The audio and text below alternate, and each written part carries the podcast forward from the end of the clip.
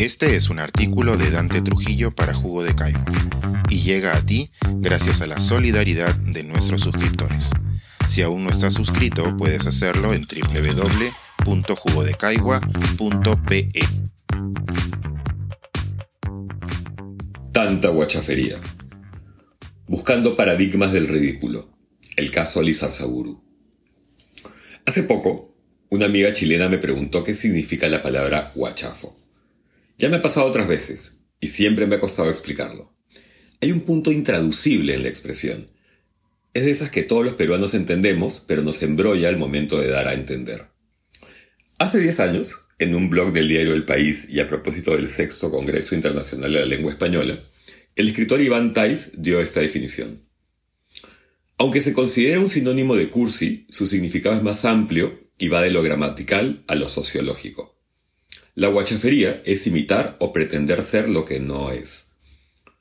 Además, está relacionado con lo ostentoso, falta imperdonable en un país donde se sobreestima el perfil bajo.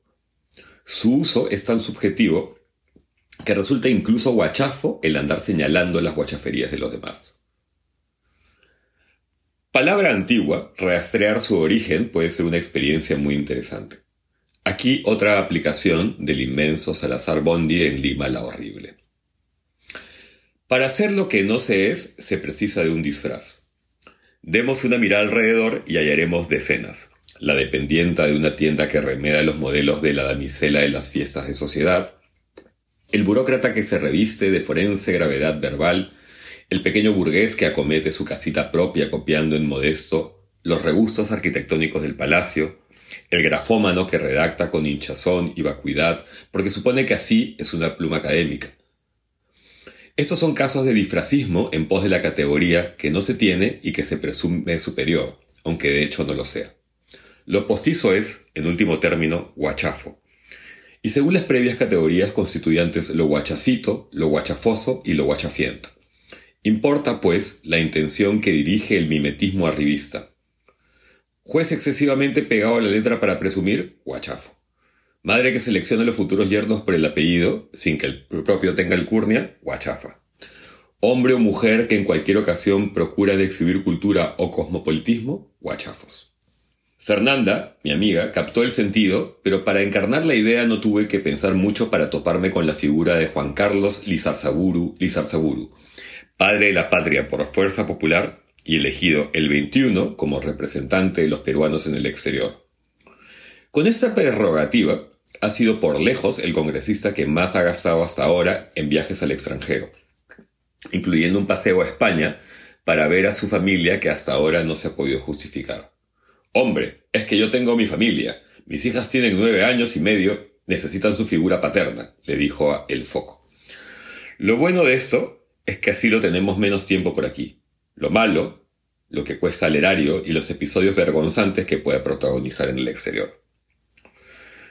Lo primero que sale en la presentación de su perfil en la página web del Congreso es, soy peruano y también tengo la nacionalidad española.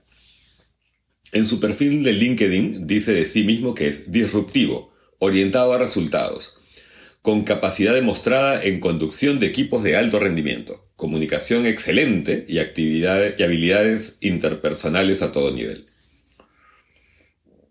Antes de ingresar en la cosa pública, dice haber sido un empresario exitoso en Europa. Muchos escuchamos su nombre por primera vez cuando la Fiscalía ad hoc los indicó, en febrero del 2021, como integrante de la red de pitufeo que con plata de Odebrecht habría financiado la candidatura de Keiko Fujimori una década atrás. En la práctica, es de esos congresistas de los que uno ni se enteraría si no fuera porque de vez en cuando suelta alguna paparrucha harto memeable con dejo español. Su primera aparición en los medios como parlamentario resulta un buen ejemplo. Sucedió tras el discurso de toma de mando de Pedro Castillo, que coincidió con el bicentenario, cuando éste profirió algunas referencias duras pero verdaderas respecto al tiempo colonial. Pues bien, semanas después, el amigo Lizarzaburu tuvo la idea de enviarle un oficio al rey Felipe VI pidiéndole disculpas en nombre del pueblo peruano. Como existen pocos disparadores del recuerdo tan poderosos como lo embarazoso, De inmediato muchos evocamos cuando, en noviembre de 2018, Víctor Andrés García Belaunde y sobre todo Francesco Petrosi le soltaron al mismo monarca un paquete de lisonjas que haría sonrojar a Chibolín. Y es que el Parlamento, claro, es una fuente infinita de guachafos y guachaferías.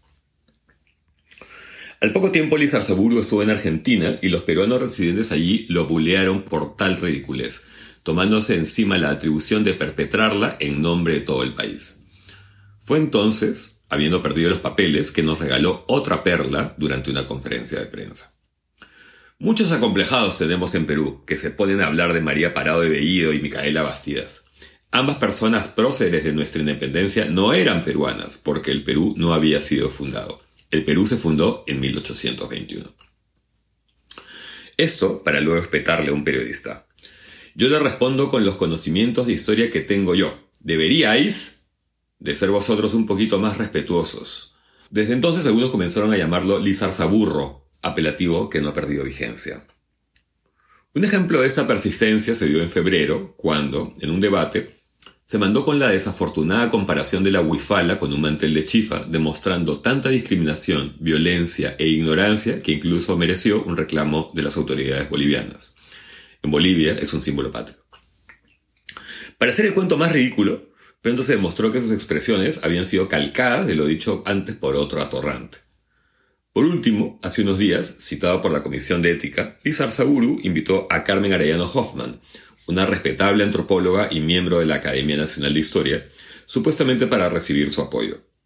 La doctora Arellano Hoffman, en unos segundos memorables, le dijo que sus afirmaciones eran una tontería y eran fruto del puro desconocimiento.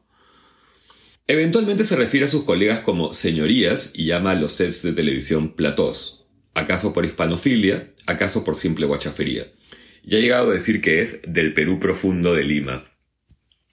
Tiende a levantar la voz pretendiéndose categórico.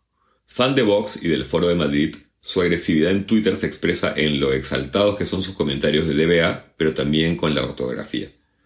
Como es de los que van a hacer todo por quedarse hasta el 2026, seguramente tendremos muchas más muestras de su guachafería. Hortera, si lo prefiere, para que nos sirvan de ejemplo. Y de palta. Pensar, escribir, editar, grabar, coordinar, publicar y promover este y todos nuestros artículos en este podcast cuesta, y nosotros los entregamos sin cobrar.